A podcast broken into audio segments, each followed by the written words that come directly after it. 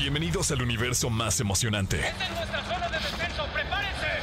Donde la fantasía y la realidad se unen en una experiencia inolvidable. El gas se está aproximando. Tú eres el MVP de lo que siempre soñaste ser. Desde un dios hasta un jugador profesional de fútbol. Aquí comienza Exa Gaming con Dogstream y Pollo Cervantes. Let's play.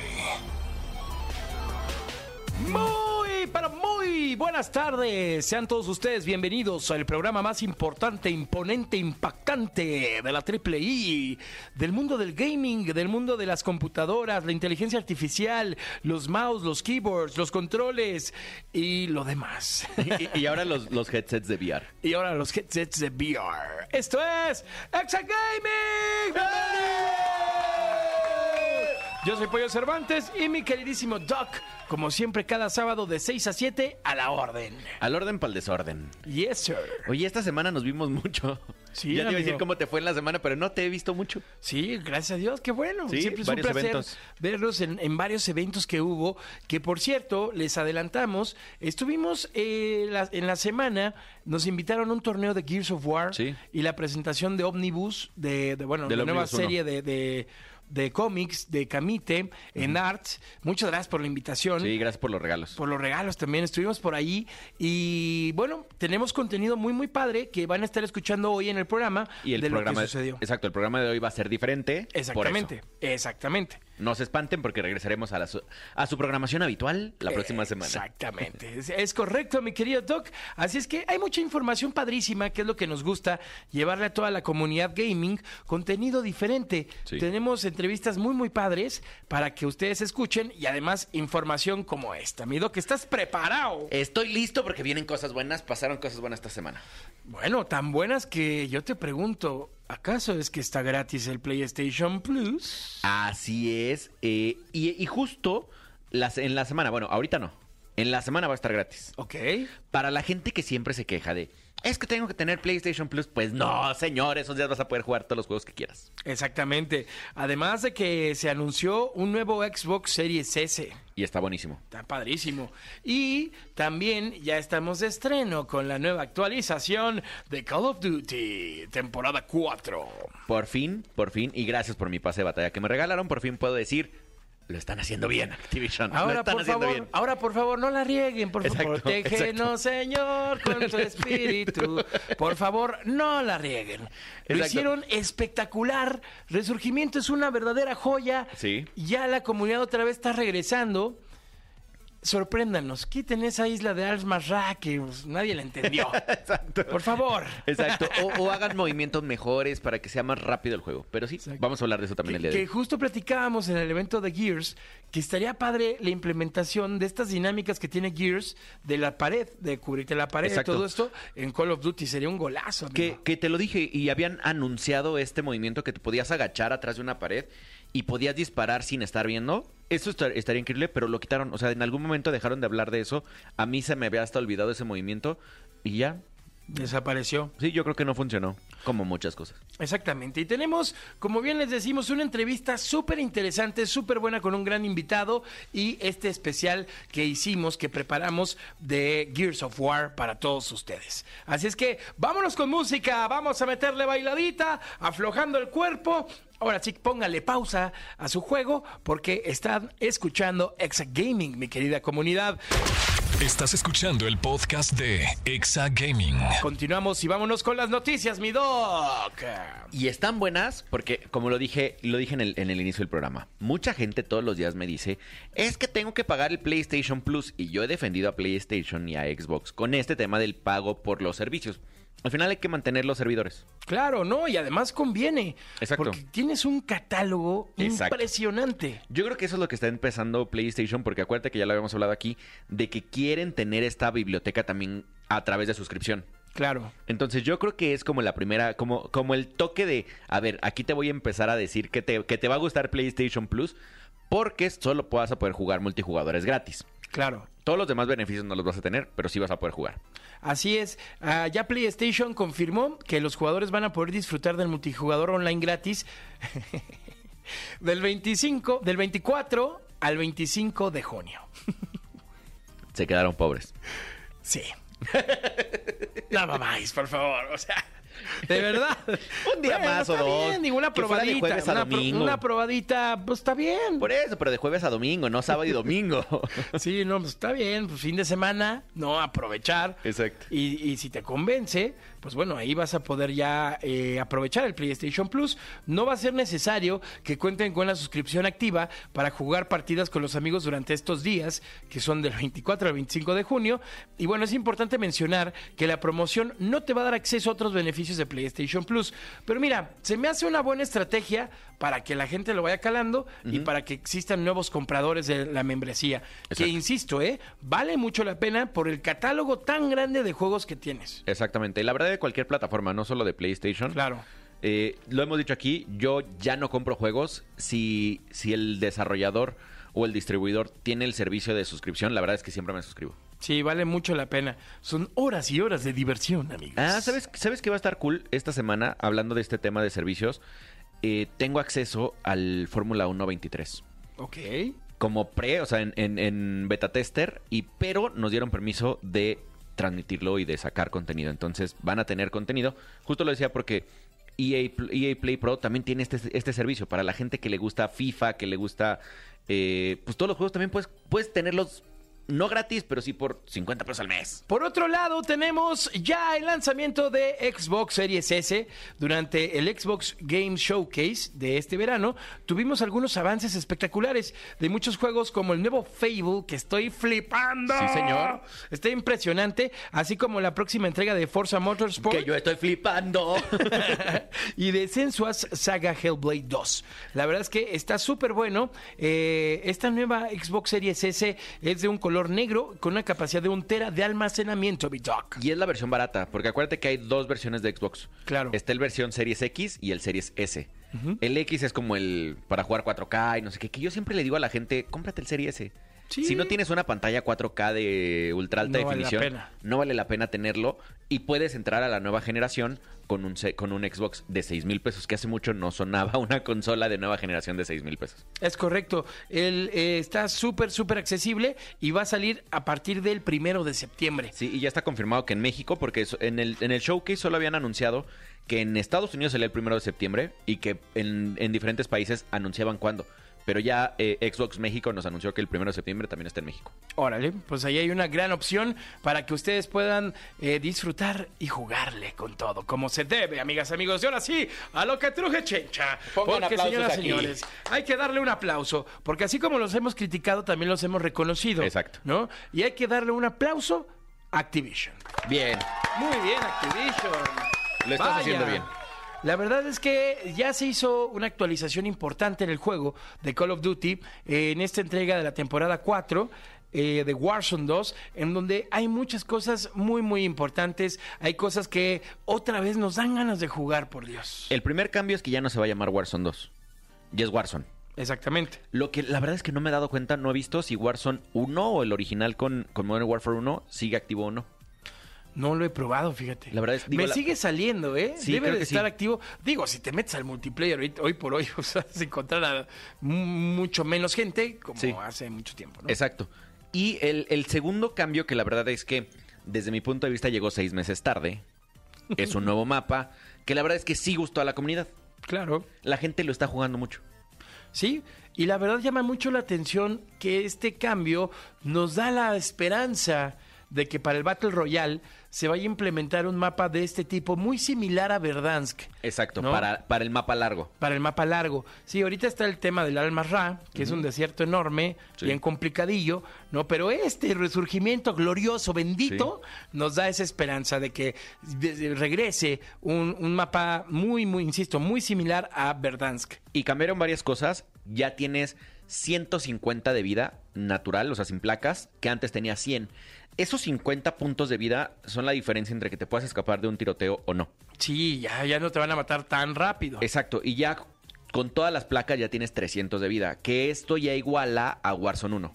Exactamente. Entonces, porque mucha gente se quejaba del time to kill o el tiempo, el tiempo en el que las balas te, te desvivían y eh, decían que, que era muy rápido y ya estos 50 puntos igualan a, a Warzone 1. Nada más, porfa, luego no saquen un arma que tenga un headshot acá de valió madre. Eso lo han hecho esto, ¿no? bastante bien, ¿eh? han hecho bastante bien el equilibrio de las armas. Sí. Eh, hasta incluso las armas rotas no son lo que llegaron a hacer en Warzone 1, que eran ultra rotas que todo el mundo las tenía que usar. Sí existen las armas para ranqueo porque son las sí son las top, pero no hay una gran diferencia. Por ejemplo, ahorita puedes usar una M13, una M4, una HCR 56, eh, una TAC 56, una LACMAN 556. Te estoy dando cinco armas que están en el mismo nivel. Wow. Entonces ya es por gustos. Sí, te- es por comodidad. Te gusta el skin, te gustan las trazadoras, te gusta lo que sea, ahí ya las puedes usar.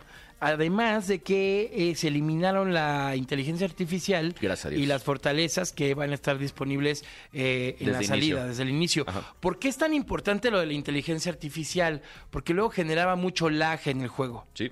O sea, porque pues obviamente traes el juego cargadísimo, entonces te lagueaba mucho el juego. Ahora con esta implementación va a ser más fluido eh, este sistema y de verdad felicidades. La verdad es que lo hicieron muy bien. Vamos a ver si estos seis meses que se tardaron no les va a pegar demasiado y pueden recuperar esa audiencia que tenían. Yo creo que están a nada.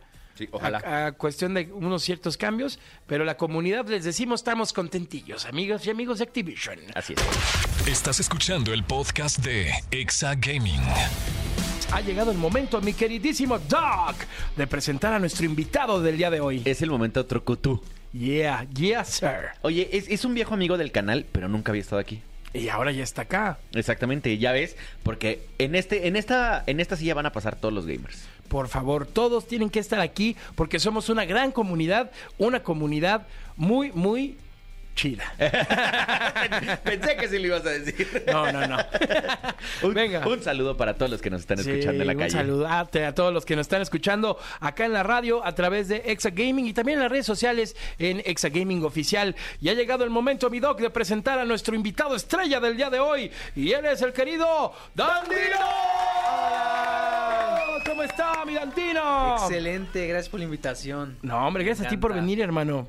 Ya los conocía, solamente faltaba visitarlos. Exactamente. Exacto. Ya Sí, se nos sí, hizo. sí. Sí, ya nos habíamos saludado muchas veces en muchos eventos. Sí, Exactamente. es que me, me, me impresiona cómo conozco a personas constantemente de verlos en eventos. que acabas de tocar un punto que, que, pues, si podemos empezar por ahí. Ajá. ¿Qué, qué importante es ir a los eventos. Sí. Porque de verdad, a toda la gente que nos está escuchando, cuando tengan la oportunidad de asistir a un evento, vayan. Y quítense el miedo de acercarse a los streamers y de acercarse a los creadores de contenido. Porque así se hacen las relaciones y las colaboraciones. Ajá. Entonces hay que aprovechar esos momentos porque uy, ahora sí que brotan los eventos. Eh, Sí. Acabamos de, de ir. Eh, esta la semana estuvo pasada. pesada de, de eventos, de Sí, hecho. la verdad es que ha estado, ha, ha habido muchos eventos. Sí. Fuimos a lo de Gears of War, de Camita y en Arts, que estuvo espectacular. Y siempre hay que estar ahí, ¿no? Qué importante es eh, asistir a, a estos eventos especiales, ¿no? Precisamente yo antes me tocó una ocasión de no ir a un evento. Precisamente dije, ok, se me hace un poquito cerrado el tiempo. Y a lo mejor el evento no es como que mucho de mi agrado. Pero fue una mala equivocación no asistir a ese evento. Porque había muchos influencers y conocidos. Y aparte contactos que pues yo admiraba. Y es como de no hubiera ido. Entonces sí o sí es importante asistir a todo tipo de evento. Más que nada como para las relaciones, hacerte conocido, dar ahí como tu presencia y que te vean, que te vean ahí. Es muy importante. Al final en los eventos ves al creador como una persona más. ¿no? O sea, ves Claro. a, a la gente que admiras o a la gente que está, que ves todos los días, o gente que va creciendo pero que tiene muchísimo potencial.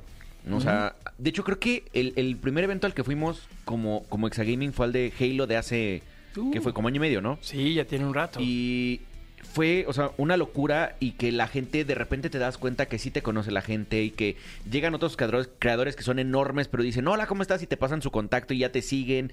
Y de repente ellos mismos, que me pasó con, con no me acuerdo quién fue. Bueno, ahorita me acordaré, pero mi primer reel famoso en, en Instagram fue porque alguien muy grande me compartió.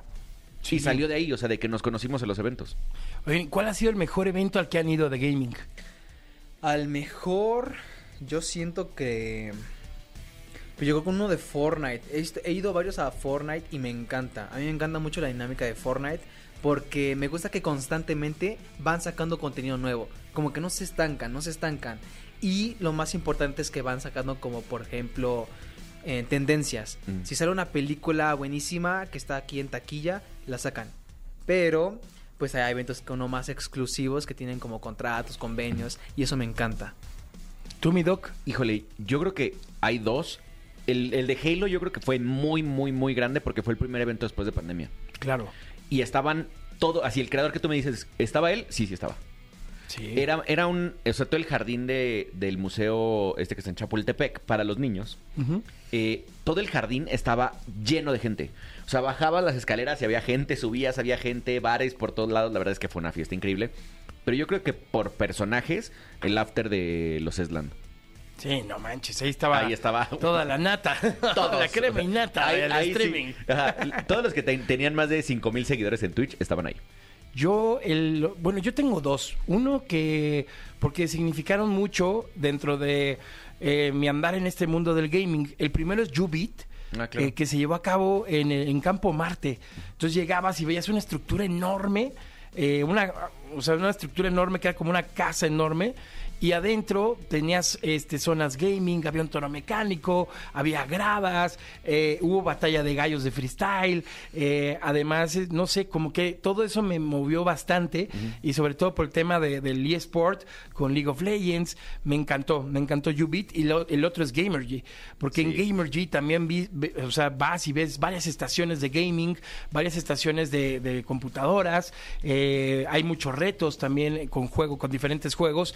Ves un montón de streamers, pero además el estadio, la final de la LLA. O sea, esa, esa vez de Gamergy fue la primera vez que pude presenciar una, una final de League of Legends, claro. que fue la LLA. Después nos fuimos a Worlds, Sí. que fue un una mundo locura. maravilloso, una locura, ¿no? Pero los gritos, las sensaciones, toda esta experiencia, yo creo que por eso fueron mis dos eventos favoritos, Y Ubit y, Gamergy. Y yo creo que, Diana, si te hubiera dejado quedarte para el, para el after del, Sí. del, del Gamer G, De- te hubiera quedado, te hubiera no, quedado el de mejor. los Eslan, ¿no? No, no, no. Ah, también hubo after de Gamer Sí, G. el, el de Gamer G también estuvo increíble. Ah, sí, sí. No quiero decir quién, pero estaban jugando un juego, no sé si lo han jugado. Pones el celular, tu celular en la mesa. Pones tu feed de TikTok. Y todos al mismo tiempo tienen que hacer swipe up. Si sale contenido sugerente en tu timeline, tienes que tomar shot. No, pues ya. Pero estaban hasta los directores de TikTok jugando. Así hubiera terminado. No, estuvo, o sea, o sea, t- imagínate que ya éramos como 30 personas con el celular en la mesa. No, Estaba qué increíble. buen juego. Sí, estuvo increíble, increíble, increíble. ¿Tú le verdad, hubieras entrado, Dandino? Yo sí, pero no Pero tuve la- sin, sin Ani. Ah, no es cierto. De hecho, no la conocía, no la conocía todavía. Buen es punto. que yo todavía no había incursionado en el mundo gaming hace durante medio año. Y pues yo la conocí como hace ocho meses. Ok. Ah, tiene poco. Sí, tiene poco. ¿Y tiene cómo la conociste? De hecho, la conocí por un evento que se llama Tokerland. Ok. No sé si lo conozcan. Bueno, no se llegó a concluir. Porque hubo unos temitas eh, especiales legales ahí que no se pueden mencionar. Pero eh, yo le invité a un cumpleaños antes. Porque el plan era invitarla a los. Bueno, ir en compañía con ella al Tokerland. Ok. Pero dije, ok, antes pues voy a invitarla a un cumpleaños para conocernos un poquito más, ¿no? Y pues fue el cumpleaños de una amiga que se llama Naranjita, mi Naranjita. Ajá, mini. Eh, y pues ya la invito, ¿no? Y me dice, sí, claro, voy. Y se me hizo muy extraño que me dijera sí, así como de sí. Y dije, ah, caray, como que, no sé, ¿no? Pero me dijo, ya ahorita como que ya platicando más de que, ¿por qué, por qué, por qué? Me aceptaste así tan rápido. Me dijo, es que la verdad yo también veía tus videos, pero pues ahí como que por ahí Ah, abajito". ya, ya, ya, ya se habían visto, ya se Ya, habían ya, visto. ya veo scouting de por medio. ¿eh? exacto. Ya te habías toqueado algo. Sí, porque me comentaba varios videos y yo también le regresaba eh, los comentarios en sus videitos. Entonces como que ahí había algo, pero como que nadie era como de que hablar primero, hablar primero. Y dije, no, pues ya le voy a invitar, ¿no? Y sí, me aceptó la salida. Este, fuimos al cumpleaños, nos la pasamos muy chido. Y pues ya, de ahí empezamos como que a hablar más y más y más hasta que pues se dio. Fuimos novios. Ah, qué Ay, cool, qué bonito, Mandamos qué saludos a la querida Ani. Que además ya traen los dos los pelos, del pelo de azul. Sí. qué, qué bien. Sí, sí, sí, sí. Oye, ¿tú vas a ponerte también, también plantita o no? Me pone de vez en cuando plantita. De hecho, al principio de la relación me dijo, voy a marcar territorio. ¡Ole! y me pone aquí la plantita, pero con el chinito, porque yo tengo chinitos. Ajá. Y ella me dice, yo esta y tú esta. Y ahí vamos ahí al Oh, cine qué y cool. así. Y todos nos tomaban fotos como de qué bonito se ven juntos. Y yo, verdad que sí. Wow, qué padre. Oye, ¿y el color azul tiene algún significado? El color azul, para mí, digamos que lo hice como por una colaboración. Y dije, ok, azul, porque pues ella también lo usa azul, pero me dice ella que el azul lo usa más que nada como para, no sé, le figura mucho a un personaje que siente que es la protagonista. Y es como que muy su estilo. Dice que le queda, le- creo que hay una como colorografía. Colorimetría. Colorimetría. Colorimetría. Entonces veo que le queda muchísimo el azul. Colores como fríos y dije, oye, pues sí, yo no me había puesto a pensar en eso. Yo sí me lo pinto como verde, rojo, sin pensar en eso. Y las chicas son como más de que, no, es que la colorimetría. Sí. Y yo como de, Somos más prácticos. Sí. ya, sí, prácticos. A, a así. mí se me ocurrió un día pin- pintarme el cabello. Primero me lo decoloré hasta, plate- hasta platino y luego me lo, me lo pinté morado. Y después no me volvió a crecer el cabello. No es broma. Y ahorita lo trae color carnita. Sí, ahorita ya no tengo cabello porque se me cayó. No es broma. ¿En serio? Sí, o sea, también yo la regué porque me- la primera vez quedó increíble y después me empezaron a salir las raíces y yo solo me lo volví a decolorar. Quedó bien. La tercera vez ya no me... O sea, así de... Como en las películas, de se- así te, te- con las manos te quedas con el cabello. y así era- se hacía como chicle mi cabello y ya no me creció. Ya me estaba... O sea, ya tenía yo como principios de alopecia. Pero a partir de ahí el cabello ya creció súper finito y ya nunca me... O sea, ya, ya nunca me lo dejé crecer. O sea, ya nada más me rapo. Como que fue el punto en el que detonó lo que... a lo que iba a pasar. Y lo, lo hice por decolorarme el cabello. Una pregunta. ¿Puedo ver? Claro, sí, o sea. No tengo problema, la Sí, verdad. mira, ahí se ve. Ajá, a todo esto, sí, todo esto me creció como ya muy finito. La verdad es que a lo mejor ya había sido finito, pero ya era largo. Entonces ahora se tarda muchísimo en crecer. güey. Eso tenía miedo. De hecho, cuando yo me lo decoloré, bueno, fui a que me lo decolor- decoloraran, tenía miedo de eso. Que así sacara mi cabello como chicle. Porque había visto varios videos que se hacían virales. Y dije, no quiero pasar por eso, por favor. Yo creo que si lo hubiera grabado hubiera sido muy viral en ese momento. Porque me acuerdo que salí Sí. gritando del baño. Porque yo le decía, Mariana, que me cabello. Y ella estaba, o sea, no riéndose, lo que seguía, ro- rodaba en su cama y me veía. Y yo, güey, ya no tengo cabello. Bueno, pues así pasa, Sí, amigo. pues ya no me lo puedo decolorar. No, muy ¿Tú te lo has pintado alguna vez? Fíjate que sí, me lo decoloré y me lo pinté, eh, que era gris platinado, un rollo así. Hace, hace mucho tiempo, y se me veía cool. Pero yo inocentemente, yo pensé que te lo pintabas y te quedaba así un rato. Digo, no para siempre, pero sí un mesecito, algo así. Nah, hombre, brother, me metí a bañar y eh, como a los dos, tres días se me cayó todo el color. Yo no sabía que existían los matizadores y todo ese show. Y pues ya al final me que ya parecía Tito de Molotov en los 90. Yo, o sea, literal. No, pero, pero sí me lo volvería a pintar. Fíjate que sí traigo intención de volvérmelo a pintar. A ver qué tal. Digo, pues vida solo hay una, hombre. Eh, Mira, si Bueno, te lo sí. pintas, me pinto la barba. ¿Sí? Ojo. Sin problema. Así estilo Ricky Martin de, de blanca mi barba, sin problema. Cerrado. Cerrado. Aquí Dandino es nuestro Yo soy testigo. testigo. Ahí está. Dandino es nuestro ocular. testigo, ¿eh? Sin problema. Ya está. Cerrado. Ahí está, para que la gente le dé like a nuestros videos. Ya, lo, lo- lo que genera mi querido Dandino, ¿eh? En la Exacto. cabina. Nada más vine a crear el caos. Oye, no. Oye, bro, platícanos, para toda la gente que nos está escuchando, que está muy metida en este mundo gaming, que además están muy metidos en el, en el tema de streaming, ¿qué streameas? ¿Qué juegos te gustan? ¿Tienes como algo en especial para tu chat, para tus viewers? ¿Cómo es el contenido de Dandino? Yo principalmente juego tres. Tres juegos. Es muy repetitivo, pero sí, tres juegos. Fortnite, lo que es Fall Guys y hay uno que casi probablemente casi nadie conozca. Golfit. Sabes que lo he oído, pero no sé cuál es. Porque ya van varias veces que oigo ese juego. Es uno de minigolf, literal. Ajá. Este que se puede jugar con compañeros. Ya está muy abandonado, la verdad. Para jugar en multijugador, no. Pero con amigos es muy bueno porque puedes hacer cosas maravillosas. Hay un mundo de mapas. Y ese lo juego solamente con amigos porque... ¿Y no lo transmites? Sí, sí lo transmito, pero precisamente tengo que juntar a creadores y así, entonces es muy esporádicamente. Lo que principalmente juego es Fortnite y Fall Guys. Me encanta, porque con los suscriptores se arma una, una Buenísimo. cosa buenísima. Y eh, en, en- dentro de tus directos, mucha gente, luego eh, dentro de la creación de contenidos, luego meten dinámicas especiales para los para los streamers, ¿no? Para la para el La chat, comunidad, para la comunidad. ¿Tú tienes alguna dinámica especial o más bien eh, platicas sobre qué te pasó en el día o alguna anécdota? Más o menos cómo llevas tú ese tema del contenido de interacción con tu chat. Mira, yo siempre lo he dicho, es muy importante no solamente hacer contenido en stream. Si vas a ser gamer, tienes que hacerlo como algo secundario. Tienes que primero formar una comunidad en donde sea, en donde sea. Y ya una vez que tienes tu comunidad, decirles, ok, voy a hacer streams. Para que así puedas hacer este tipo de dinámicas que mencionas, como por ejemplo sorteos, eh, alguna dinámica como de que, que se vean, ¿cómo se llama? Meet and, Meet and greet. ese. Entonces ya la comunidad está como de, wow, es él, es él, es él, es él. Y cuando ya tienes contacto más personal como son con los juegos, es como de, ok, vamos a hacer un sorteo y si perdemos, este, te damos unos audífonos, ¿no? Eh, si siguen tal cuenta, eh, pueden participar para otra cosa. Entonces, esa es la forma correcta porque muchas personas siempre se quieren como que dedicar a los streams únicamente por dinero. Entonces, ahí está mal, ahí está mal. Tienes que hacerlo porque realmente tienes una comunidad y te pasas a otra eh, plataforma porque te gusta.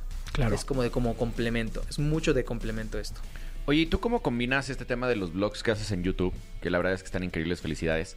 Gracias. eh, para llevar a la gente a, a gaming, porque puede, puede sonar similar el tema de creación de contenido, pero son cosas bien diferentes. Son cosas muy diferentes porque con la plataforma Twitch te pone streams de horas, literal horas. En YouTube podría ser de 10 minutos los videos y en TikTok son de un minuto, menos de 30 segundos.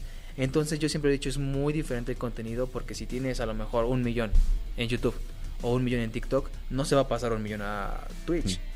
Va a haber una cantidad muy mínima, pero tienes que influenciarlos. Ahí es nuestro nombre, influencia. Tienes que influenciarlos a probar otras plataformas, a que digas, ok, pues prueba esta. Si te gusta, sí, si no, pues también. Está muy chido. Y lo de los blogs, yo lo dejé.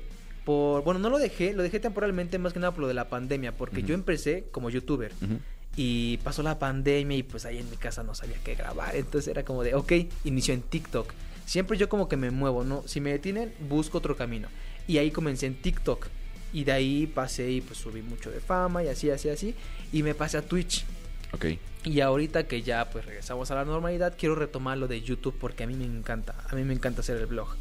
Y es eso, tratar de mover a tus personitas. ¿Crees que blog siga, siga vigente o lo haces vigente con tu contenido? O sea, porque el blog ya no está tan de moda. O sea, sí hubo una moda de que todo el mundo hacía blogs. Pero hoy todavía hay muchos blogs que pegan muy cañón. Pero los que quieren hacer blog nuevo cuesta mucho trabajo. Siento que YouTube está un poquito pasando como a los veteranos, o sea, sirve pero para la gente que ya lleva tiempo, que ya generó su estructura, pero va a ser muy complicado ahorita y yo, yo lo sé por experiencia. eh, crecer por videos largos. La verdad, ahorita lo más conveniente para crecer en YouTube es con shorts. 100%. Luego hacer un video de 10 minutos, un video largo, es como de trabajo de grabar, de ir a grabar, es horas, horas. Después llegar y editar son más horas y Sí. más trabajo. Y aparte ver lo del copyright y así todo esto, y haces un video de 10 minutos. ¿Y cuántas personas lo van a ver? A lo mejor, no sé. Tiene En que mi ser canal como 200. un tema muy especializado, ¿no? Para que lo vea mucha gente, tal vez. Claro, y si subes shorts, son menos de un minuto y se puede hacer súper viral y tú dices, Wow. ¿qué pasó aquí? Sí. Mi video de 10 minutos que me tomó horas ir a grabar, editar y todo esto. Y uno que grabé aquí en mi casa que estuvo súper cagadísimo. No sé si se puede decir. Sí, sí, sí. Ah, no, Ah, no pasa nada. Sí, sí, sí. Entonces fue como de rayos. O sea, yo vi este cambio porque cuando fue la competencia prácticamente directa de TikTok y YouTube, dijo, me pongo, la, me, me pongo las pilas. Y empezó a meter los shorts. Y sí, muchísimos amigos creadores de contenido, como la espuma, con puros shorts. Y es como de, ya, ya ya me llegó la placa del millón. Y yo como de, Wow. wow. Y de puro short. Pero ahí va, ahí va la pregunta. Cuando ya te dedicas a esto, los shorts no son tan monetizables. son monetizables, pero no tan redituables Exacto. como un video de 10 minutos. Yo creo que lo primero y lo más eh, estratégico sería iniciar con shorts, crear tu comunidad, como lo dije, crear primero comunidad y después ya meterles el pastel, que es el video de 10 minutos. Y ya como dicen, no manches, pues ya me está metiendo un video de 10 minutos, es interesante de cómo es ya como que algo más de su día a día, de ir y visitar algún lugar, tipo así, pero ya creaste la comunidad. Ese es el secreto.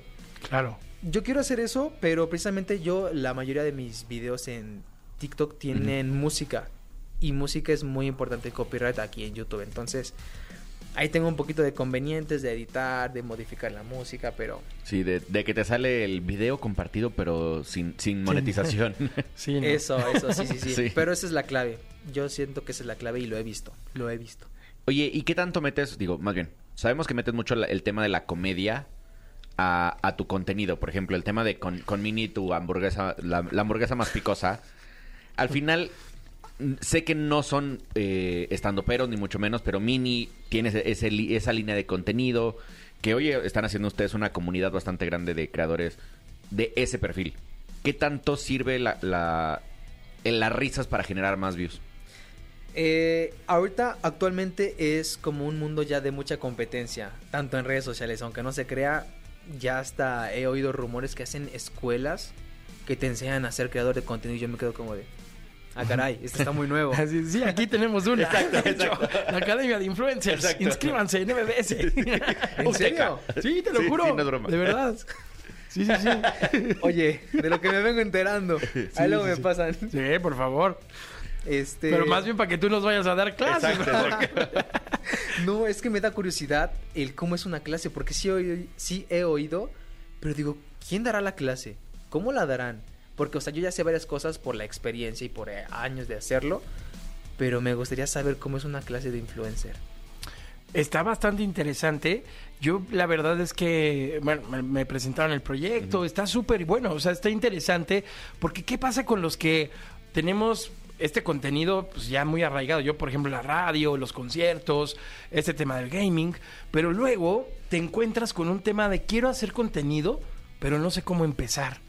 Entonces, de ahí se detona esta, obviamente, este tema de la Academia de Influencers, que te enseñan cómo ir empezando, cómo irte desarrollando, un poco como darte los parámetros de qué tienes que hacer, ¿no? En el camino para ir estructurando tu contenido, irlo llevando y, hasta llegar a cierto punto, ¿no? Entiendo que también tienen objetivos, este, de que entras y, y no nada más llegas y aprendes, no, no, sino que te ponen objetivos de, ok, este, eh, no sé, esta semana tenemos que llegar a los 5 mil seguidores, ¿no?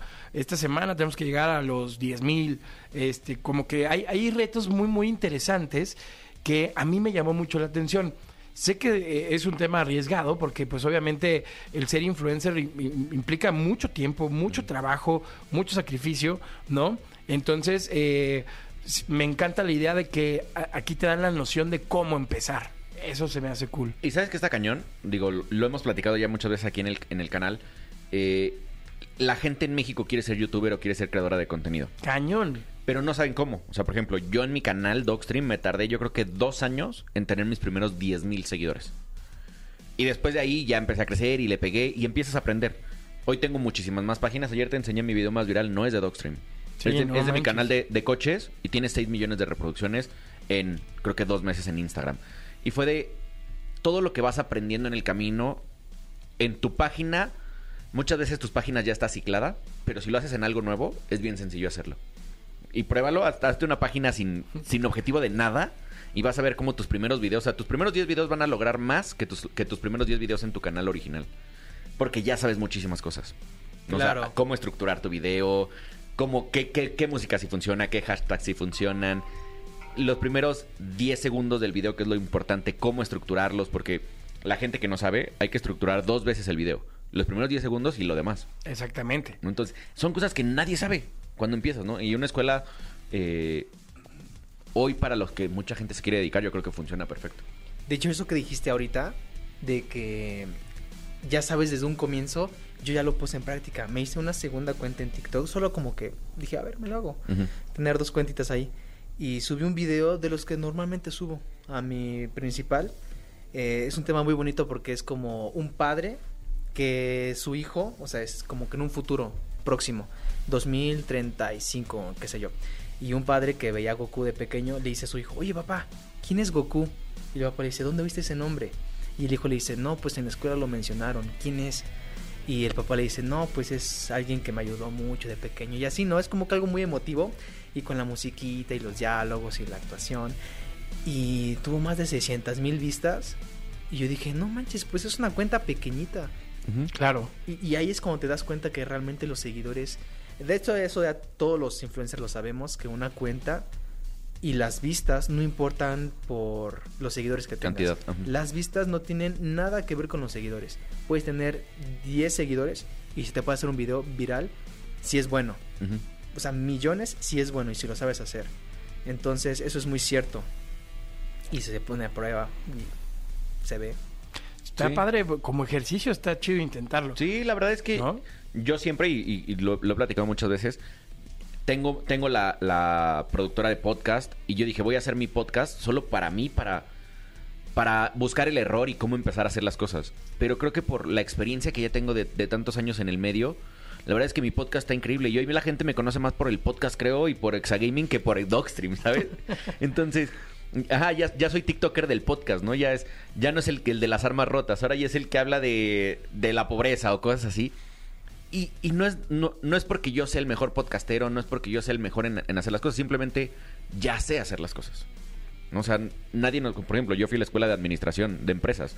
Nunca me dijeron, para tu empresa tienes que hacer redes sociales, ¿no? Ni siquiera existía, creo que en mi época, pero... Es más, yo, Es yo, muy reciente. yo creo Sí. que ya hoy por hoy las universidades tendrían que pensar en una carrera de redes sociales. Sí.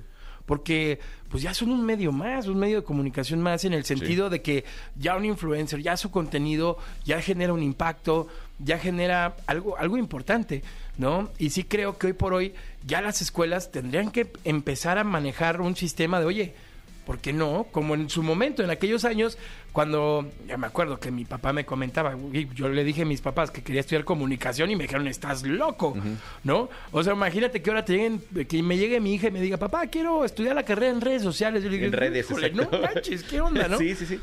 Pero sí es importante, o sea, sí es impor- importante porque es parte de nuestro progreso y de la evolución que hemos tenido como sociedad y, y, pues com- como comunicación es vital hoy Sí. por hoy, ¿no?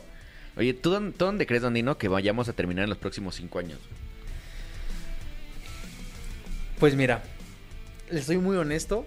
Ahorita con lo que acabas de decir y con lo de cinco años después, el marketing antiguo se está quedando obsoleto. Cañón. Sí. Imagínate que te dan un tríptico. Ten, No, güey. un folleto en la calle. No, güey. ten, esta es mi empresa. Y te dan el tríptico. Es tú como de... Ok. Entonces imagínate, yo creo que en cinco años ya no va a existir, o, o sea, muy poco, pero ya el mayor mercado va a ser por en línea. En línea todos los mercados, todas las empresas, a lo mejor física, pero pues por el caché y que se vea bonito. Pero ya todo se mueve por internet. De hecho, el marketing, el principal, siempre es por redes sociales, porque es tendencia y cada vez va aumentando. O sea, eso es así. Por la tecnología. Ujú. Y si las universidades o donde den los cursos deberían de ponerse ya las pilas para meter una carrera de influencer. Porque suena absurdo y a lo mejor gente un poquito mayor que tiene unas bases más antiguas que digan, no, es que eso no, no, no. Puede que digan, no, es que eso es una absurdeza, una ridiculeza, perdón, ridiculeza. Pero es que es muy necesario porque realmente todo, todo se mueve por redes sociales, tendencias. Se hace viral una canción por si se hace un trend así súper gracioso. Ya, todos conocen la canción y dicen, ah, es la que salió en Insta o es la que salió en TikTok. Y el, y el que creó la canción dijo como de, ah, pues yo le iba a promocionar ahí como de, no sé, con, con publicidad y no hacía falta. Luego existe algo muy importante que es el efecto dominó. En la mercadotecnia ese término se ocupa para que las personas solitos y solitas hagan la publicidad sin que se los pidas. Es una locura y esos son los trends. Y para eso sirven los influencers. Para hacer algo chistoso y que todos los demás digan, yo también lo quiero hacer. Sin que se los pidas. Claro. Y ahí estás. Eso es algo mágico. Claro. Y sabes también que no, no solo ser influencer, pero puedes ser, puedes desarrollar la carrera que tú quieres. Por ejemplo, un ejemplo es León Leiden. Que León empezó haciendo su música en TikTok y de repente ya es un cantante firmado por una disquera. Claro. ¿no? O gente que, que habla hoy, que da conferencias de lo que quieras, empezaron en un podcast. O TikTokers que de repente fueron tan graciosos que hoy tienen auditorios nacionales eh, sold out en como estandoperos. Y Barreche era Ibarreche. maestro y el influencer más importante de cine aquí. O Exacto. sea, yo creo que también, eh, eh, insisto, este tema es evolutivo. Sí. ¿no? Y va a ser muy sorprendente, muy sorprendente qué es lo que vaya pasando más adelante. Lo que hizo Apple con el Vision, Sí, no, híjole, bien. es una pasada y es un paso fuerte dentro de la innovación tecnológica, Sí. ¿no? Y yo creo que eso va, de- va a definir mucho nuestro consumo de contenido. A lo mejor no en los próximos tres años, porque todavía va a ser muy caro. Pero cuando lo empiecen a, a- a adoptar la gente y todo el mundo tengamos unos lentes para vivir algo más, Claro. va a ser un tema de consumo de contenido increíble. Eh, Ya estamos viviendo el Black Mirror y no se dan ya. cuenta, ¿eh? Pues por lo menos ya llegamos al, al Ready Player One. Sí, no, literal. Sí, vamos muy, muy avanzados. Y- Ah, claro, se estrenó ayer temporada de Black Mirror. Ah, sí. Ah, uh, ya tengo que hacer mañana, el Día del Padre. Oigan, y a mí me encanta cómo, cómo tienes razón, mi querido Andino, en, el, en este tema del, del influencer, cómo hay una percepción, ¿no? Tanto buena, también mala. Sí, negativa Porque también se han generado personas que lo han manejado mal, ¿no? Pero, ¿qué tan importante es lo que dijiste? Un influencer tiene que generar cierta tendencia, influencia a una persona para consumir algo, ¿no?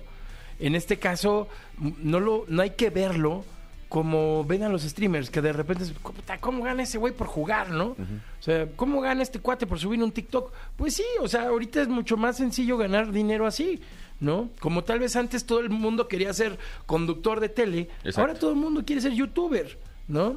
Como antes quería ser, tal vez tener una agencia, ahora todo el mundo quiere tener una agencia digital. Sí, 100%. ¿No? Entonces, sí es importante que, que se respete también el trabajo de los influencers, porque trabajan, no saben cómo, o sea, muchísimo.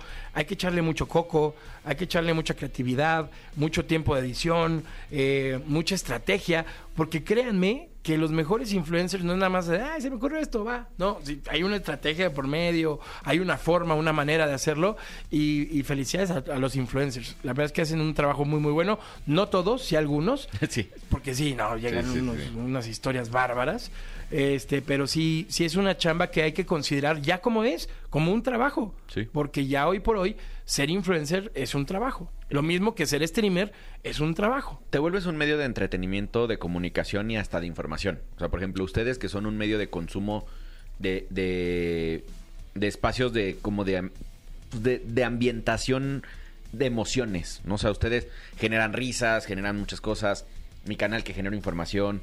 Eh, Exagaming que generamos como ambas partes en algún momento, pero tenemos mucho informativo. O sea, pues, la televisión también ya está pasando, o sea, les- la, la creación de contenido le está ganando a la televisión, por ejemplo.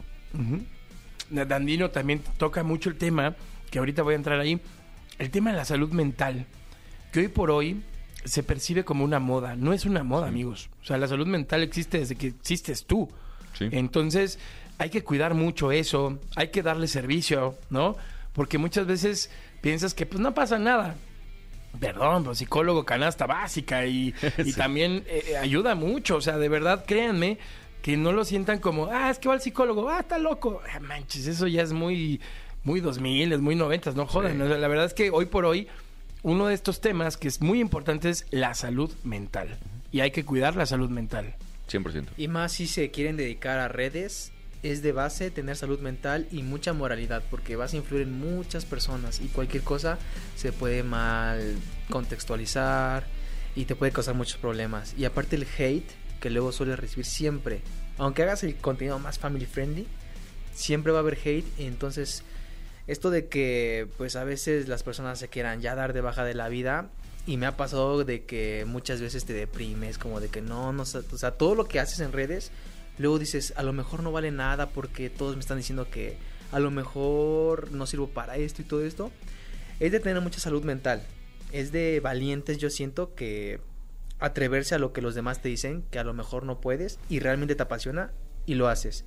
Porque como dices, antes pues era como que de que no había psicólogos. De hecho, no era muy común, ¿no? De que antes así que imagínate que tu abuelito vaya al psicólogo, o sea, no existía. Sí, era muy tabú. Era como muy, muy difícil, ¿no? Era como de que vas a contarle tus sentimientos y cómo estás a una persona.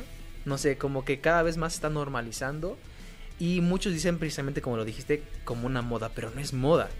Es de que están abriendo porque están abriendo sus sentimientos porque hay mucho de eso de que los hombres tienden a refugiar sus sentimientos para no verse sensibles, para no verse débiles, vulnerables. Y pues eso está cañón, ¿eh? Porque por eso está mayor la tasa de dadas de baja de la vida. Claro. Los hombres somos los que más tenemos ese problema. Sí. Ahora, les voy a poner algo también sobre la mesa, que es súper importante. Hoy por hoy vivimos en mucho más estrés Sí. que hace muchos años atrás. Porque hace muchos años atrás no había internet, no había redes sociales, no había tanta comunicación. Era como todo un poco más medido, de cierta manera. Tú querías ir a ver a alguien y te reunías con esa persona o le hablabas por teléfono, ¿no? Pero ahora tenemos una invasión de pantallas y de bocinas y de distractores o como quieran llamarse, que tu vida se rige bajo mucho, mucho estrés. Sí. Entonces, eso ha generado y ha detonado mucho este tema de la salud mental, ¿no? ¿Sabes qué pasa también en, en redes sociales? Cuando, te- cuando decides dedicarte a redes sociales y que nadie te lo dice, decidiste, por ejemplo, yo me acuerdo cuando en los noventas, en 2000 Paris Hilton se quejaba por 30 paparazzis afuera de su casa. Sí. Hoy un creador de contenido con un millón de seguidores en total, vas a tener más de 300 personas juzgándote todo el tiempo en redes sociales. Y ellas solo se quejaban y solo estaban cuando salían de su casa y en lo que llegaban al restaurante, pero todo el tiempo después de eso eh, vivían su vida normal. Como creador de contenido no existe.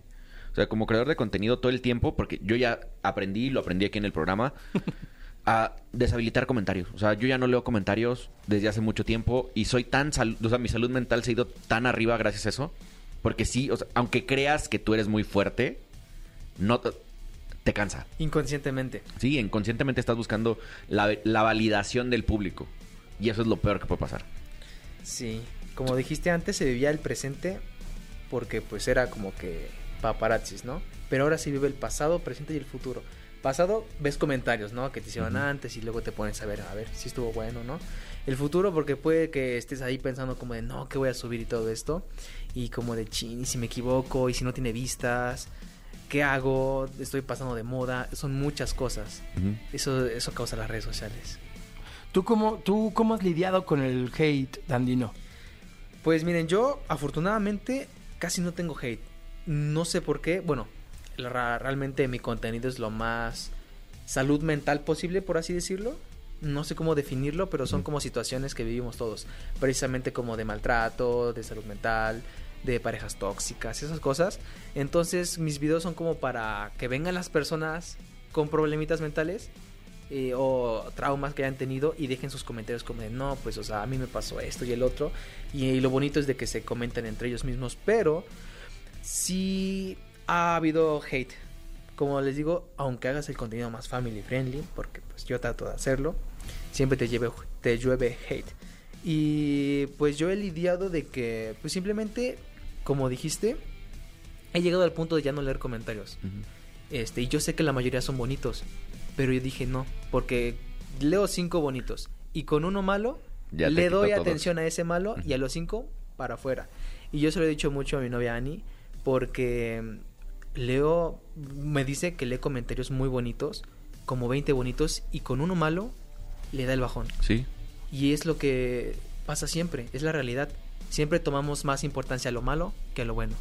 Gana una persona una medalla y ok.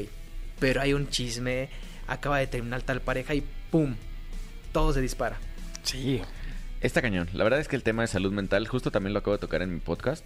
Justo, de hecho, el, el- episodio de la semana pasada se llama Salud Mental. Y hablo de eso, o sea, de los tabús que hay sobre las medicinas, del tabú de la alimentación, del tabú de la presión social que, que existe hoy. Eh, todos estos nuevos movimientos, bueno, movimientos que están saliendo que, que son como inclusivos en muchos lados, que también generan mucha ansiedad para otros lados.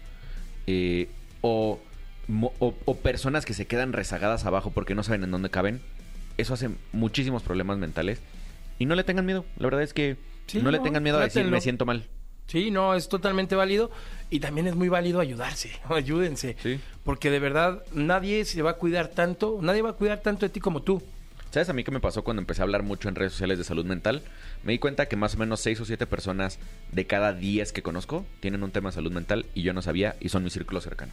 Claro, sí, sí, uno nunca sabe, por eso siempre hay que platicar y hay que Sí. acercarse también, ¿no? A hablar de las cosas y, y pues nada, la verdad es que es contenido que se me hace muy valioso, de verdad, porque no, no sabes, por ejemplo, vas en el coche eh, eh, viendo TikTok, Bueno, no, no, no lo hagan. No lo hagan. Eh, mejor cambiemos de ejemplo. Como, como pasajero. Este, como pasajero, sí. Como pasajero. Digo, no manejen ni vean TikTok, Sí, sí, a ver, sí. no manches, ¿no? Más bien como pasajero, o de repente vas, este, estás esperando a alguien en algún café, o, o estás en tu casa tranquilo viendo TikTok. Y sí pasa que de repente encuentras muchos videos motivacionales que te dan para arriba. O que de repente te abren los ojos y dices, güey, no lo había pensado, tiene razón, ¿no? Tiene que, que- que ser como diferente el, el tema. Y esas cosas, aunque no me lo crean, es contenido que te da mucha energía, te da mucha fuerza. Y te da también la motivación suficiente para tratarte, para buscar salir adelante y para darle para arriba, ¿no? 100%. La Como verdad el es que... Temach. No, no es cierto. Digo, en ciertos casos también tiene nichos esto, Sí, ¿no? no, bueno. Y, y últimamente me dicen Temach. A mí yo no tenía idea quién era. Hoy ya sé quién es. Le mando un saludo al buen Temach. Eh, pero sí hay contenido para todos. O sea, si se sienten mal, la verdad es que tu contenido... Felicidades, amigo. Muchas Eh, felicidades, muchas Dandino. Gracias. Siempre que tenemos un invitado aquí, le pedimos que nos dé tres eh, consejos, recursos que, han- que has utilizado tú en tu, en tu carrera de creador. Para toda la gente que quiere ser creadora que nos esté escuchando, si pudieras darnos tres. Ok. Voy a ser concreto. Iniciando, si quieren saber a qué se quieren dedicar, qué quieren subir, suban de todo. De todo. Yo inicié subiendo de todo y después vi que me gustó. De todo lo que subí dije, me agrada esto, me sentí cómodo con esto y tuvo apoyo esto. La segunda, tienen que estar mentalizados a que les va a llover una brutal crítica hacia su persona y hasta sus familiares. Así que tienen que cuidar mucho todo lo que sea personal. Hasta, los, hasta el nombre. Tienen que cambiarse hasta el nombre y tener todo eso muy, muy en cuenta. Porque unos dicen que no, no voy a llegar lejos. Van a llegar lejos sin que se den cuenta. Así que prepárense. Y de tercero, hmm, perseverancia. En redes es perseverancia. Aunque no tengas talento, aunque tú sientas que no tengas talento, la perseverancia le gana todo. Le gana todo. Qué increíble. Totalmente, ahí está. Ay, qué bonito. Qué buenos consejos. Mi querido Dandino, muchas gracias por haber estado con nosotros. Gracias por acompañarnos acá a la cabina. ¿En dónde te pueden seguir en tus redes sociales, hermano? Pues pueden seguirme en TikTok, en Instagram, en Twitter, en YouTube, en todos lados como el guion bajo Dandino. Ok. En Instagram con doble O, porque alguien ya lo tenía. Sí, eso es más. sé, sé de qué hablas. Buenísimo. Estás escuchando el podcast de Exa Gaming. Continuamos con Exagaming y vamos a escuchar, mi querido Doc, eh, estos momentos especiales que tuvimos en el evento que sucedió en Arts eh, de Camite de Gears of War, uno de los juegos más importantes que hay y que pues, son parte de la historia del gaming. Así es, y tuvimos algunas entrevistas. Ahí estuvo Mariolo también entrevistando. Así es que van a escuchar lo que vivimos allá. Así es que diviértanse. Well,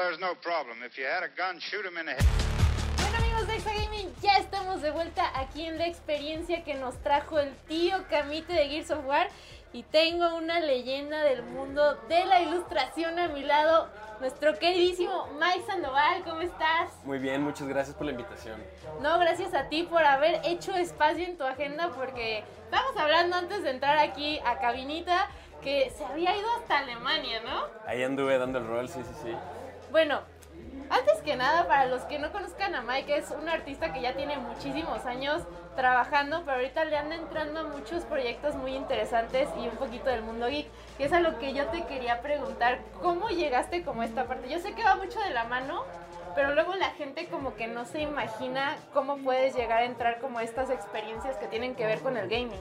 Híjole, es que creo que todo está conectado, justo como dices, ¿no? O sea, yo empecé eh, mi carrera, digamos, como profesional haciendo mucho arte para bandas, pero la música no es lo único que me llena, ¿no? Es lo único que me nutre. Obviamente los cómics, el cine, hasta los videojuegos, ¿no? Todo está relacionado de alguna forma, como justo lo, lo que vimos hoy en el, en el evento de lanzamiento, pues de un cómic, digo, de un videojuego salen cómics, salen novelas, salen...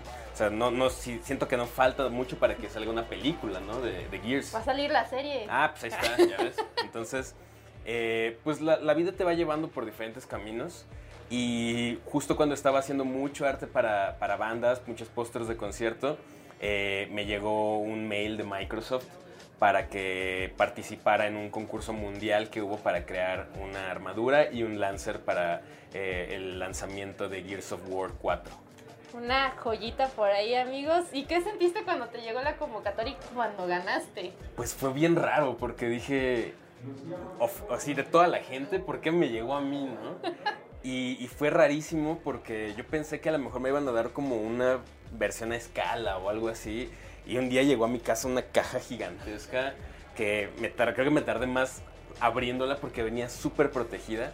Y venía una armadura tamaño real, pesaba un montón, y un lancer tamaño real. ¡Wow! Y pues le, le intervine y todo. eh, hice lo que a mí me nació, lo que yo sentía que iba con la personalidad. Y pues fue un, un concurso donde la gente alrededor del mundo votó. Y ganamos no solamente yo, sino otro, otro amigo que se llama Kraken. También su armadura quedó. Y fuimos los dos ganadores. Y pues muy chido, muy, muy extraño, como, como platicábamos hace rato, ¿no? De repente estaba yo así en mi casa y me llegaban mensajes de, de- de gente así de, es que estoy jugando Gears y salió tu nombre en la pantalla, ¿por qué? Yo, es que yo diseñé esa armadura, ¿no? Y, y todavía hasta la fecha de repente me llegan mensajes así de, aquí jugando con la armadura que hizo Mike Sandoval, y es como, ah, qué chido, qué chido ser parte, una parte pequeñísima de esta gran comunidad. Sí, a mí se me hace bien bonito porque Gear siempre hace ese tipo de cosas de integrar a su comunidad. Por ejemplo, tenemos un speedrunner muy famoso que se llama el Pedrogas. Y en- no recuerdo si es el Gear 2, pero hay un logro de que él acabó el juego en cierto tiempo y lo, lo metieron como logro fijo en el juego. Wow. Y si lo sacas sale con decoro con Pedrogas, ¿no? Entonces está bien padre, pero a mí se me hace increíble que pues dos de nuestros artistas hayan ganado. Ahí se ve, obviamente tenemos un montón de talento. Y amigos, los que no conozcan el arte de Mike Sandoval, vayan a stalkearlo a sus redes sociales, por favor, porque hace un trabajo increíble, ¿no? Por eso ganó.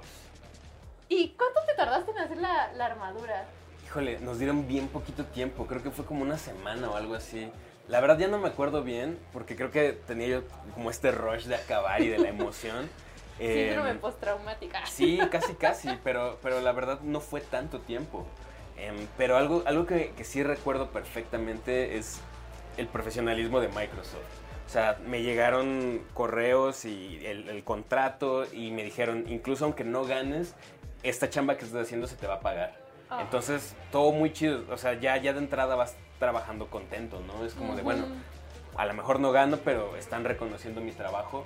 Y de todas maneras, aunque no ganara, eh, pues se hicieron como galerías y todo, y o sea, la gente podía ver todos los diseños. Y creo que eh, el Lancer y la, la armadura están en las oficinas de Microsoft. ¡Wow! ¡Qué increíble! Aparte, tamaño real, que la verdad las armaduras de Gear son gigantescas. Pesadísimas. ¿Era de metal? No, era como de fibra, pero pesaba mucho. Y el Lancer era macizo, o sea, no estaba hueco, no era, no era un.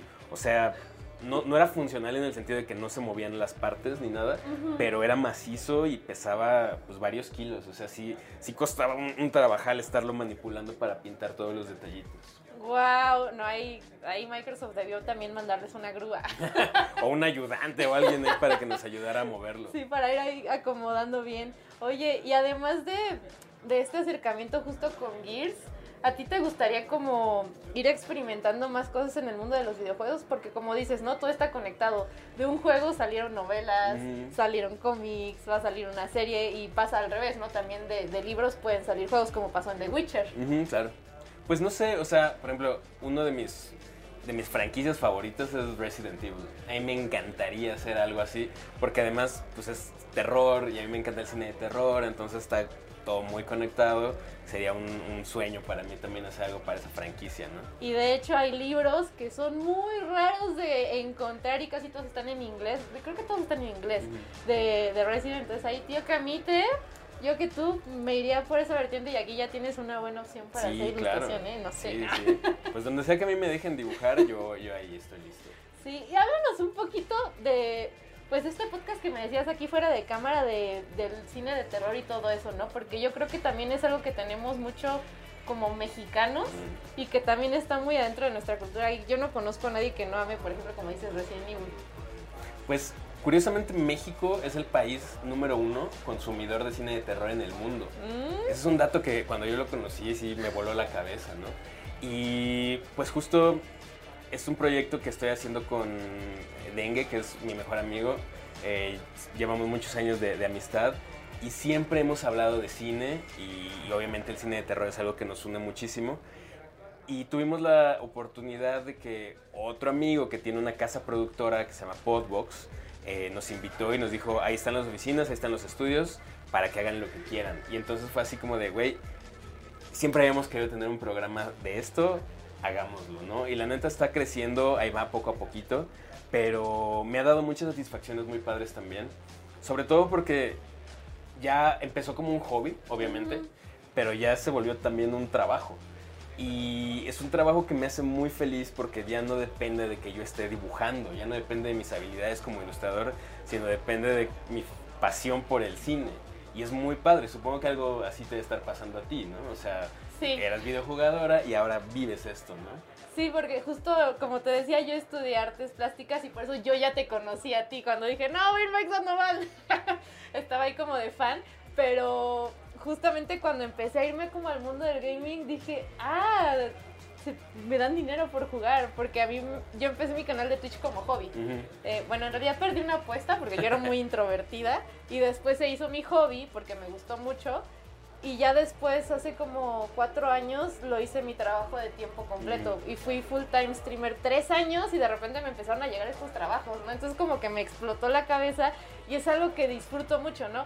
Es lo que te decía, tú, viajaste a Alemania por trabajo, cosas súper padres, yo, ahorita acabo de regresar de Brasil de cubrir un evento de videojuegos, entonces es como cuando tus pasiones te llevan como solito, ¿no? Pues es que es muy loco, pero. O sea, a mí muy seguido me escriben personas así. Es que, ¿cómo le hago? Y es, pues no sé, tienes que ser bien necio, bien aferrado y bien apasionado de las cosas. Y la vida te lo va a ir poniendo enfrente si no pierdes esa pasión, ¿no? Exacto, sí, yo concuerdo mucho contigo y siempre que tenemos invitados creo que llegamos a, a ese punto de que la resiliencia te abre puertas y parece cliché, pero es cierto.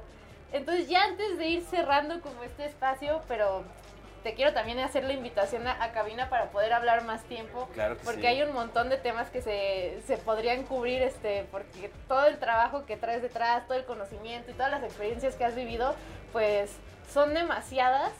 Pero justamente para los que son fans del mundo de los videojuegos, que aman como estar en el mundo creativo también, ¿tú qué les dirías, además de que sean como, pues, tercos para que puedan lograr estos objetivos, ¿no? Porque uno puede empezar algo como un hobby, pero si tiene las herramientas suficientes y el conocimiento, puede llegar como a otros, a otros lugares. Es que yo creo que también la gente está medio mal acostumbrada al éxito inmediato. Entonces, uno conoce mil historias de fulanito hizo un TikTok y se volvió famoso, ¿no? Entonces, eso pasó de un día para otro. Y está bien, qué chido. Y si te pasa eso, genial. Pero creo que mucho depende de no rendirte y no tirar la toalla a la primera caída que tengas, ¿no? Sino si tienes esa pasión y esas ganas de, de vivir de lo que más te gusta, si te mantienes fiel a eso y a tus convicciones, lo puedes lograr. Y creo que historias como esa hay cientos y no por nada podría ser tú el siguiente, la siguiente persona que, que viva de su pasión, ¿no? Ay, pues muchísimas gracias por tu tiempo. Eh, recuerden amigos seguir a Mike Sandoval en sus redes. Dime tus redes, por favor. Claro que sí, a mí me encuentran en Instagram sobre todo como Mike-Sandoval- y en Twitter como arroba Miguel Sandoval y sigan por favor a Horrorama. Estamos en todas las plataformas como arroba los Horrorama y pueden vernos en YouTube y escucharnos en todas las plataformas de streaming también.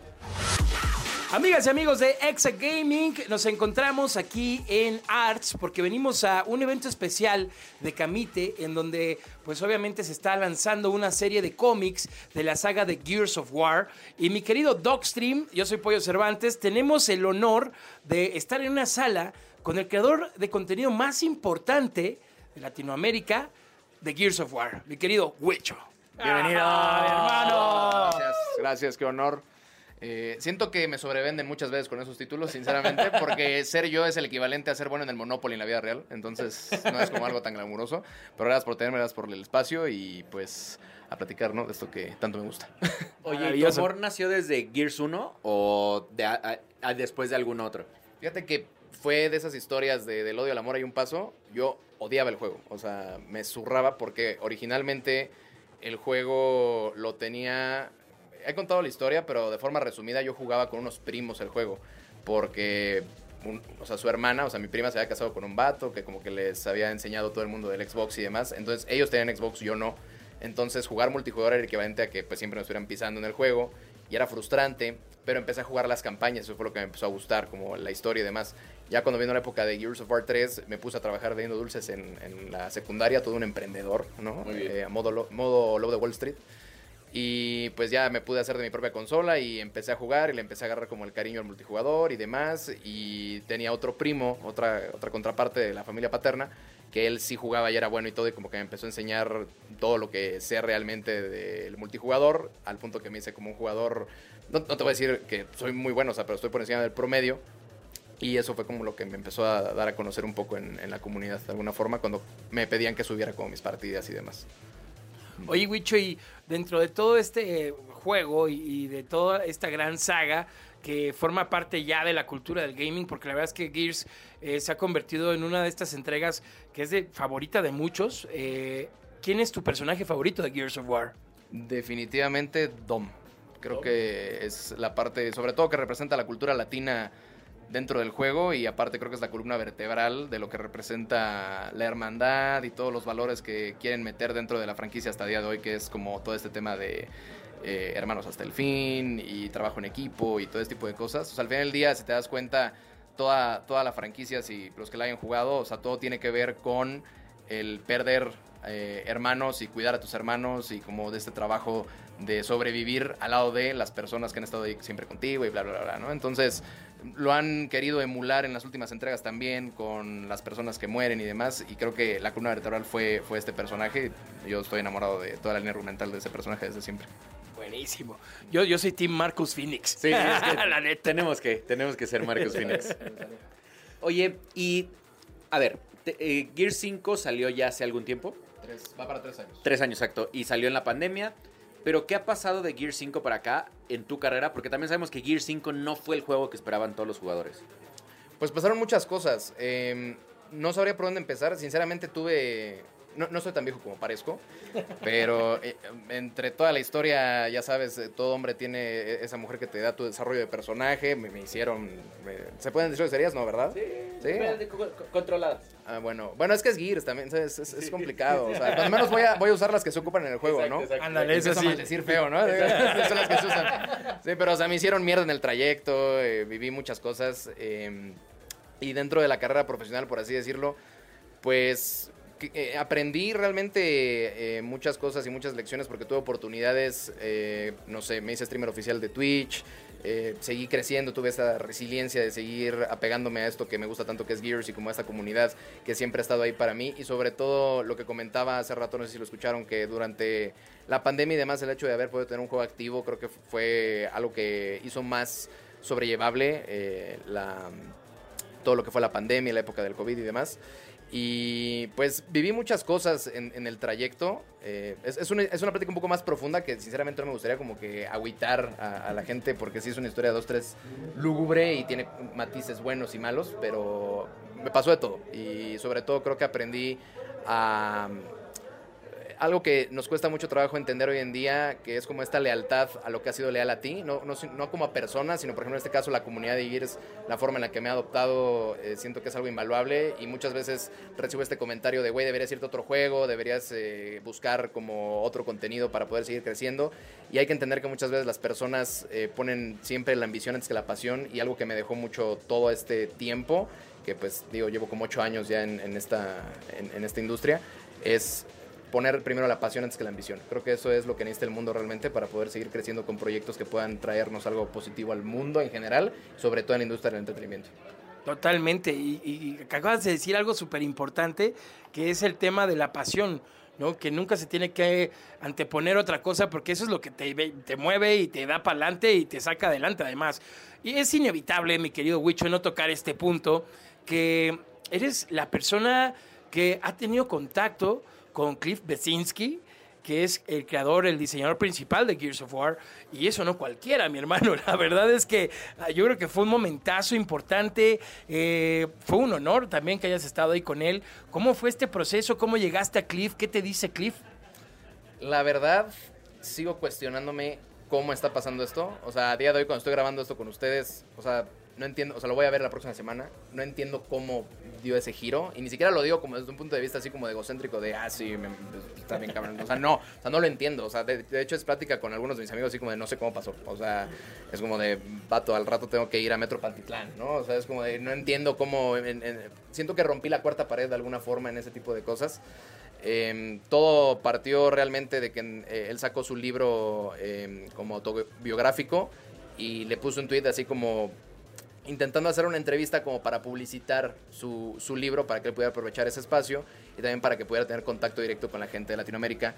No se prestó, porque eso fue en octubre, pero de ahí me dio follow en Twitter, eh, compartimos dos, tres correos y luego coincidió que su esposa empezó a streamear Gears y su esposa me conoció y su esposa es como coincidió ahí que yo traigo ondas con, con una persona que es muy amiga de, de- de su esposa y como que se fue dando como el, la interacción y eventualmente terminé en su casa, no sé cómo, pero pasó. De esas cosas que tenías que estar donde tenías que estar. Así pareció, o sea, así pareció. Sí, o sea, te digo, esta historia se la estoy contando como desde la perspectiva de cuando empezó todo esto a darse, que fue a principios de este año. Y pues ya, de repente se prestó para el podcast y tiempo después se prestó un viaje que tuve para allá y coincidimos y nos vimos, platicamos y pues como siempre te digo, eh, esta... Creo que parte importante de cualquier cosa que ustedes hagan en la vida y ustedes no me dejarán mentir, es ser genuino con tus intenciones. Muchas veces la gente, como te digo, hace las cosas por dinero y demás y al final del día se nota que esa ambición no te da los resultados que quieres y te genera frustración inmediata, pero también genera que la gente se dé cuenta por qué estás haciendo las cosas. Entonces muchas veces cuando eres genuino con tus intereses, con tus pasiones y que haces las cosas realmente porque tienes el gusto de hacerlas, regularmente te funciona mejor y te llega a topar con este tipo de momentos en la vida. En este caso tuve el privilegio de tener como experiencias, entre otras cuantas que me ha tocado vivir gracias a pues ser firme a lo que me gusta con Gears y demás, ¿no? Oigan, tienen de verdad que ver, amigos y amigas, la entrevista, eh, bueno, más bien el podcast que grabó Huicho con Cliff. Es una joya. La verdad es que toda la información que hay, la plática, el tema, la verdad es que está muy, muy interesante. Sigan el canal de Huicho, sigan sus redes sociales. ¿Dónde te encontramos, mi Huicho? Arroba bajo Wicho en todos lados y el Gamer Wicho en redes sociales más masivas, ¿no? YouTube, Twitch y demás. Y está la puerta abierta para que vayas a la cabina y nos cuentes ya toda esta historia ya bien contada. ¿Te late? Ya más a Yo fondo. Hay que dejarlo como cliffhanger, ¿no? Así como Exacto. que a ver el, el- bueno, a escuchar, ¿no? Eh, cuando llegue ese momento en Exa. En Exa, efectivamente. Pero mira, aquí en este momento nos comprometemos a que mi Huicho vaya a la cabina de Exa para aventarnos una entrevista ya más larga y tendida, como debe de ser. Y pues nada, mi Huicho, te agradecemos que hayas estado con nosotros, que nos hayas compartido tu tiempo y pues nada, que tengamos esta charla tan, tan chida. No, muchas gracias a ustedes por la invitación y pues un abrazo a toda la banda de Exa y ojalá se arme pronto esa, esa conversación que si algo me gusta es platicar, ¿no? Entonces a, a darle, está, está chido y pues gracias por el espacio. Al contrario. Pues ahí está, ¿qué tal, mi Doc? El creador de contenidos más importante de Gears of War. Así es. El, el querido Huicho, que le mandamos un fuerte abrazo. Próximamente lo invitamos al programa. Y Mike Sandoval. Así es. La verdad es que gente bien, bien importante de Gears of War. Si se perdieron la entrevista, las entrevistas, no se preocupen porque va a estar en el podcast. Es correcto. Aparte, Mike Sandoval, ¿qué tal el bagaje que tiene? Es Increíble. impresionante todo lo que ha hecho este, que es el ilustrador más importante de México, eh, me atrevo a Sí, decirlo. Sí, yo quiero que me haga una ilustración. Impresionante, de verdad.